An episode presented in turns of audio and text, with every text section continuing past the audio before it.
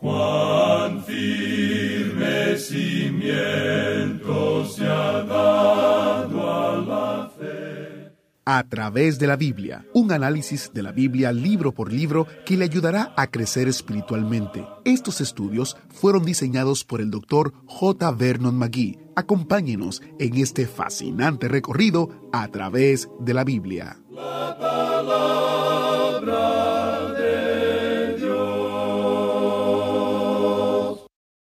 ¿Usted recuerda alguna vez que estaba afuera en un día de mucho viento? Aunque no veía el viento, sentía su poder.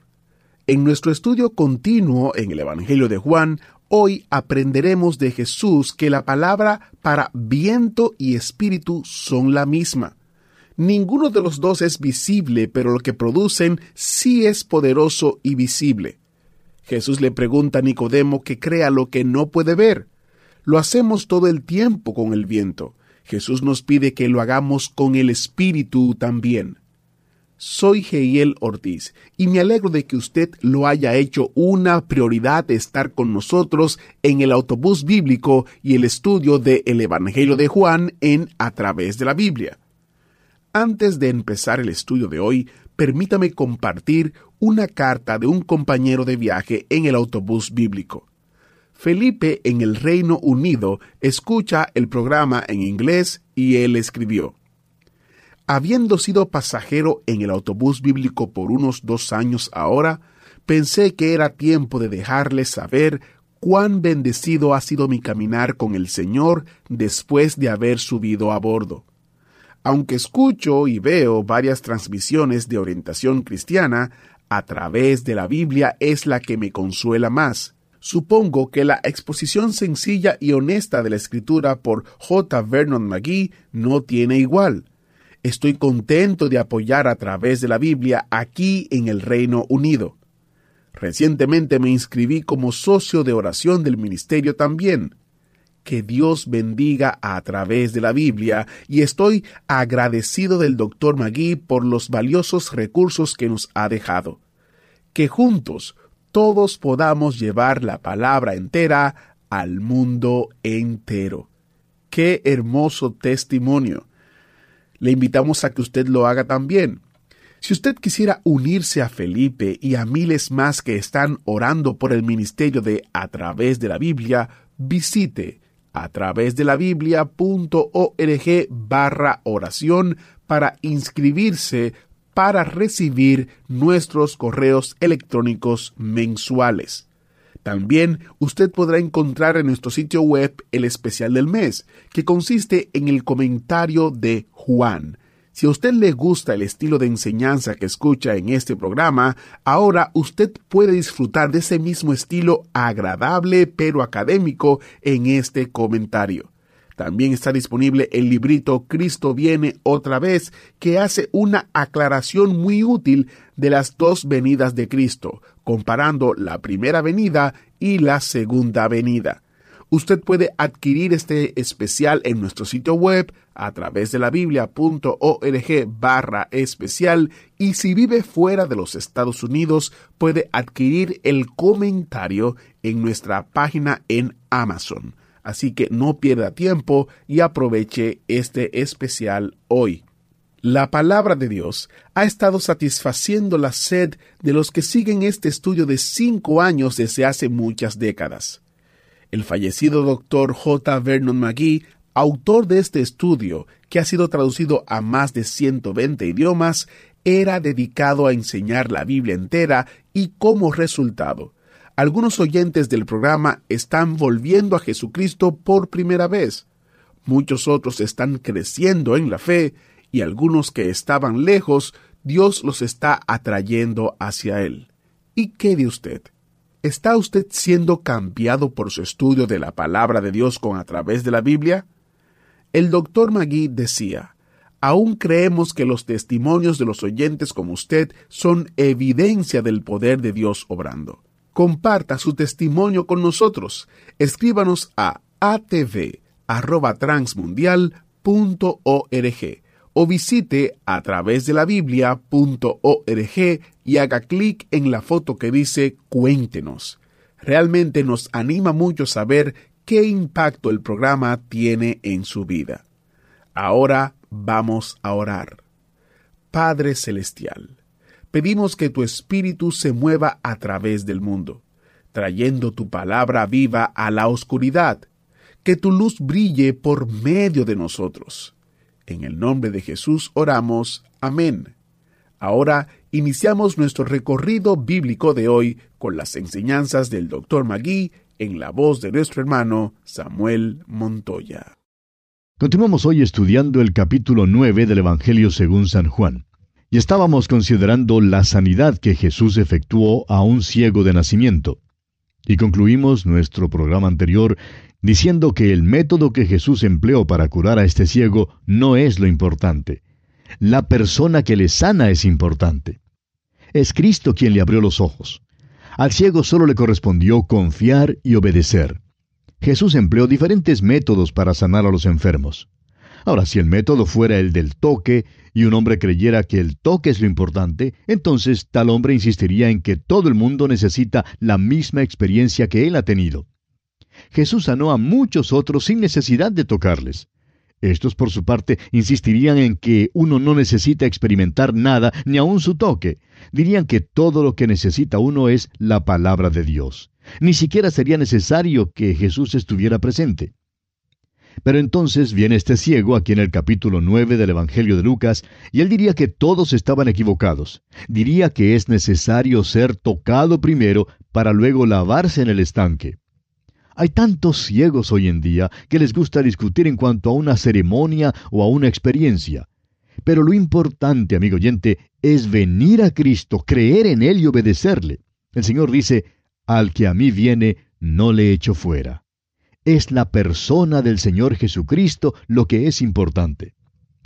Pausemos ahora por unos momentos para ver cómo la condición de este ciego se compara con nuestra condición como pecadores antes de ser salvos. Primero, el ciego estaba fuera del templo, excluido de Dios. Recuerde usted que el apóstol Pablo dice allá en su carta a los Efesios capítulo 2 versículos 12 y 13 que estábamos alejados de los pactos de la promesa sin esperanza y sin Dios en el mundo. Esa es la condición de todos antes de ser salvos, sin Dios, sin esperanza, excluidos. En segundo lugar, el hombre era ciego, no le era posible ver al Salvador. Se dice que un hombre escuchó una vez un sermón que predicó un tal Juan Witherspoon sobre el texto que dice, Yo soy la puerta, el que por mí entrare será salvo, y entrará y saldrá y hallará pastos. Al regresar a su casa aquella noche, se dijo a sí mismo, Siempre he admirado a Juan Witherspoon, pero esta noche no le podía seguir. Siempre ha sido mi impresión que él es un gran predicador, pero esta noche no pude comprender lo que dijo. Al llegar a su casa, metió la llave en la cerradura y abrió la gran puerta de su casa colonial y dijo, Ah, ahora veo. Su familia que estaba dentro se sorprendió y riendo le dijo, Claro que ves. Estabas afuera en la oscuridad y ahora has entrado en la luz. Y él contestó, No, no es eso. Ahora veo que Jesús es la puerta y que la fe es la llave que abre la puerta. Acabo de abrir esta puerta y cuando hice eso, la abrí con la llave de la fe y he confiado en Cristo y ahora veo. Amigo oyente, éramos ciegos cuando estábamos sin Cristo. ¿Le vio usted como su propio Salvador antes de ser salvo? ¿Era maravilloso para usted en aquel entonces?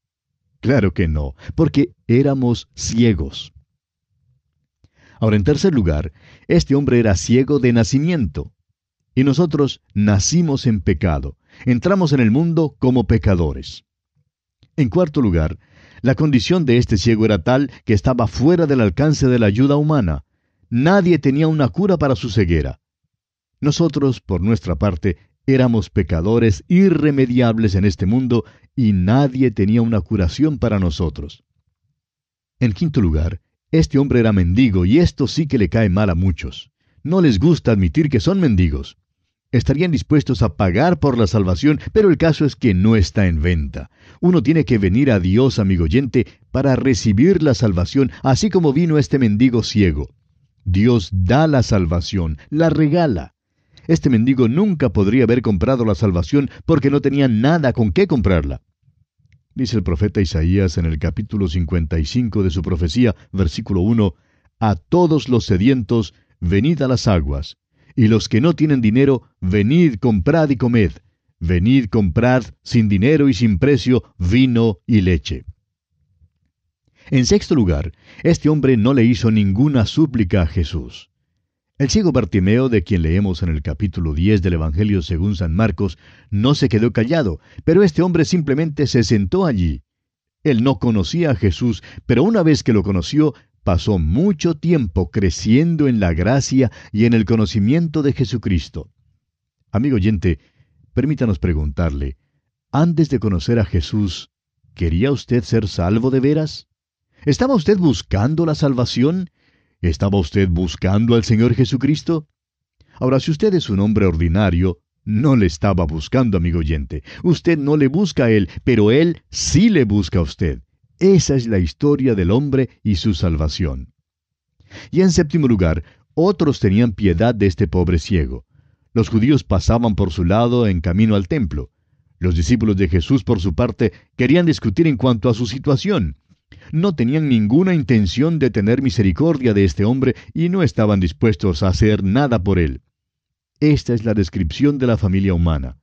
Pero Cristo, y solo Cristo, es quien puede ayudarnos. Veamos ahora algunas reacciones a este milagro de Jesús. En primer lugar, la reacción de los vecinos del ciego. Leamos los versículos 8 y 9 de este capítulo 9 del Evangelio según San Juan. Entonces los vecinos, y los que antes le habían visto que era ciego, decían, ¿No es este el que se sentaba y mendigaba? Unos decían, Él es, y otros, A Él se parece. Él decía, Yo soy. Hay un cambio en un hombre que era ciego, pero que ahora puede ver.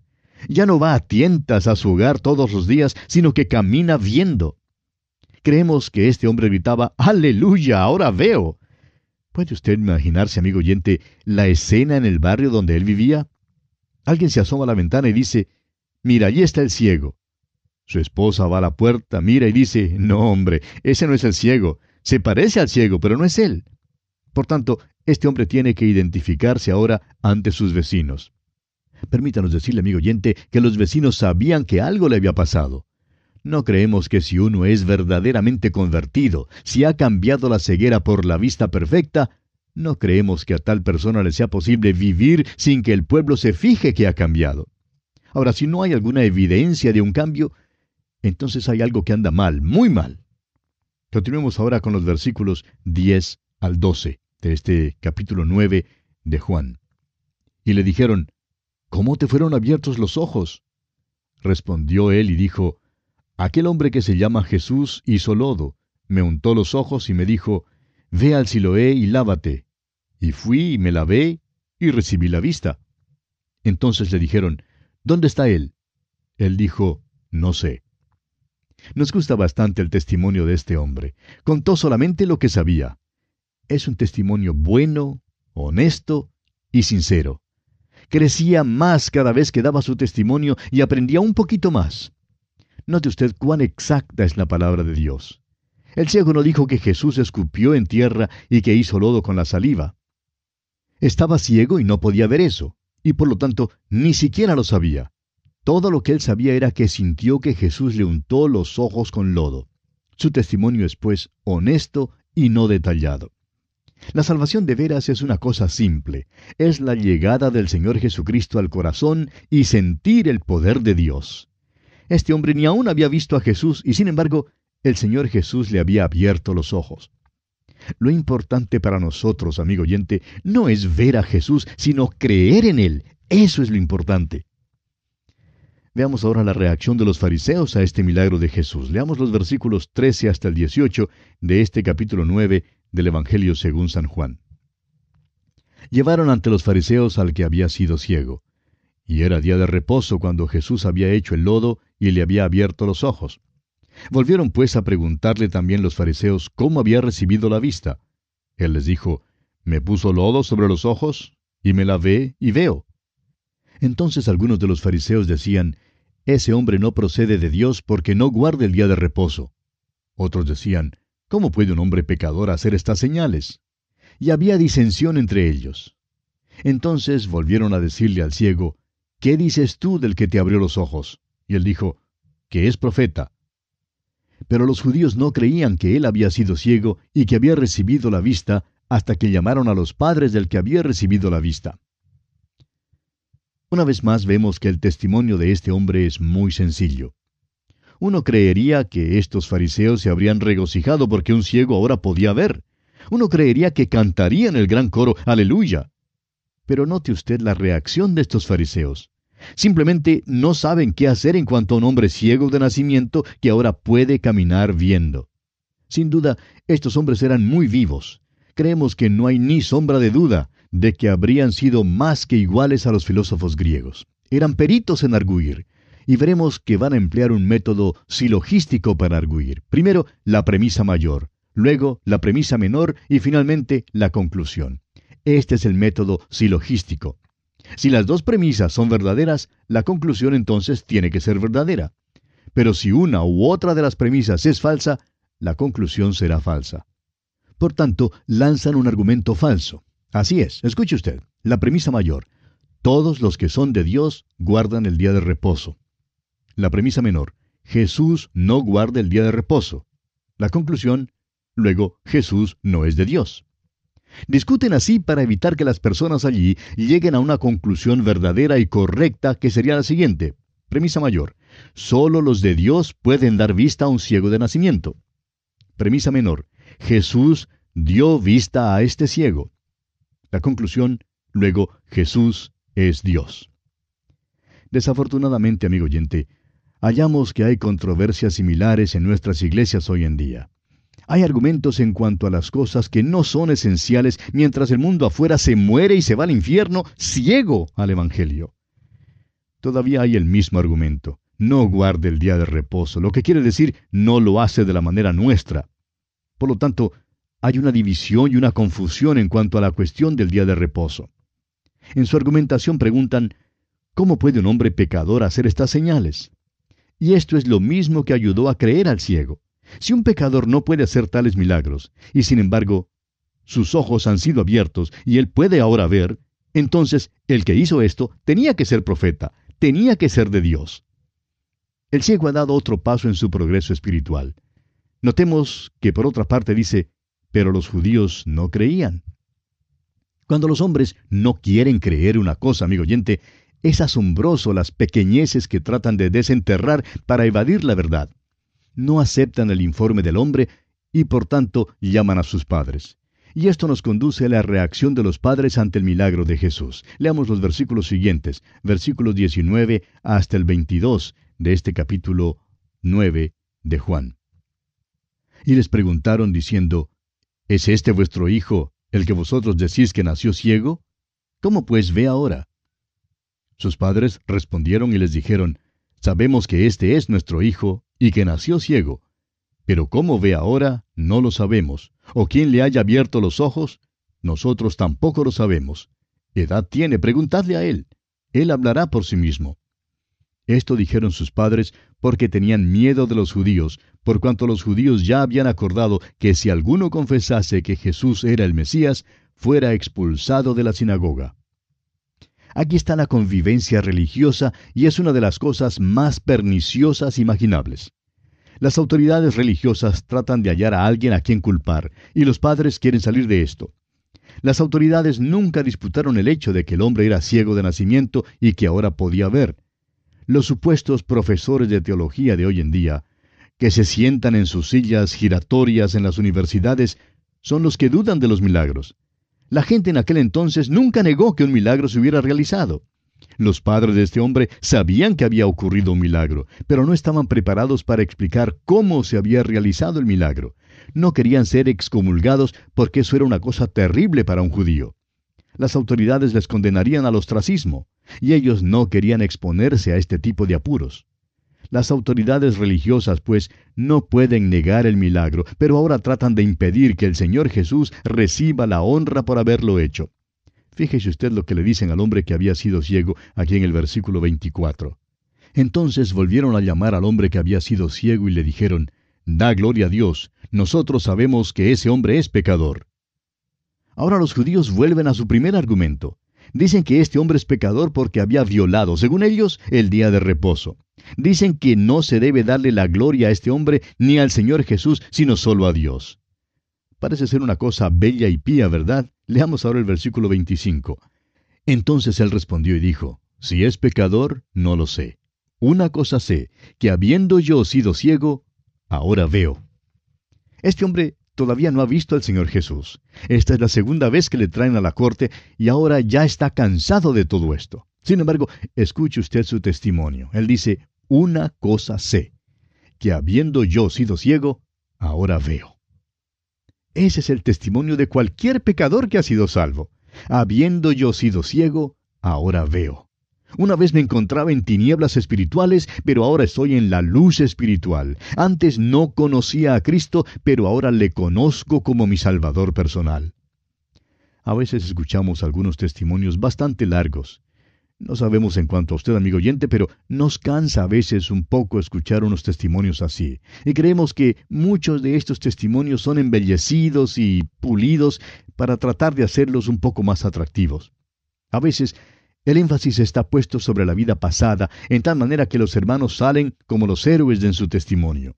Algunos cuentan que antes eran líderes de una mafia, eran eh, miembros de una eh, cuadrilla de rufianes, o eran alcohólicos de los más malos, o los jugadores más empedernidos, etc. Dicen que entonces escucharon el Evangelio y se convirtieron. Y lo que pasa entonces, amigo oyente, es que todos quedan muy impresionados con el testimonio y salen diciendo, ¿escuchaste el testimonio de fulano de tal? Y se ocupan tanto en hablar acerca de fulano de tal y todas las cosas que él había hecho antes, que ni siquiera hacen mención de Cristo. Amigo oyente, el nudo o punto clave de cualquier testimonio que yo quiero escuchar es simplemente este, habiendo yo sido ciego, ahora veo.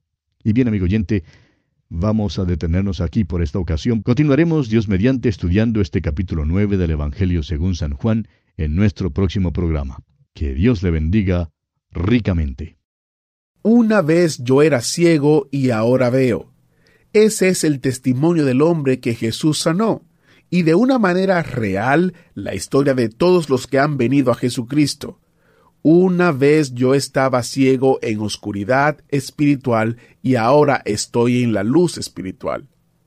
Si se le ha pedido alguna vez que comparta su historia de cómo vino a confiar en Jesús, nuestro maestro Samuel Montoya le anima a hacerlo así de sencillo. Una vez yo era ciego, pero ahora puedo ver. Una vez yo era perdido, pero ahora soy salvo. Es una historia gloriosa de redención que se está llevando a cabo por todo el mundo.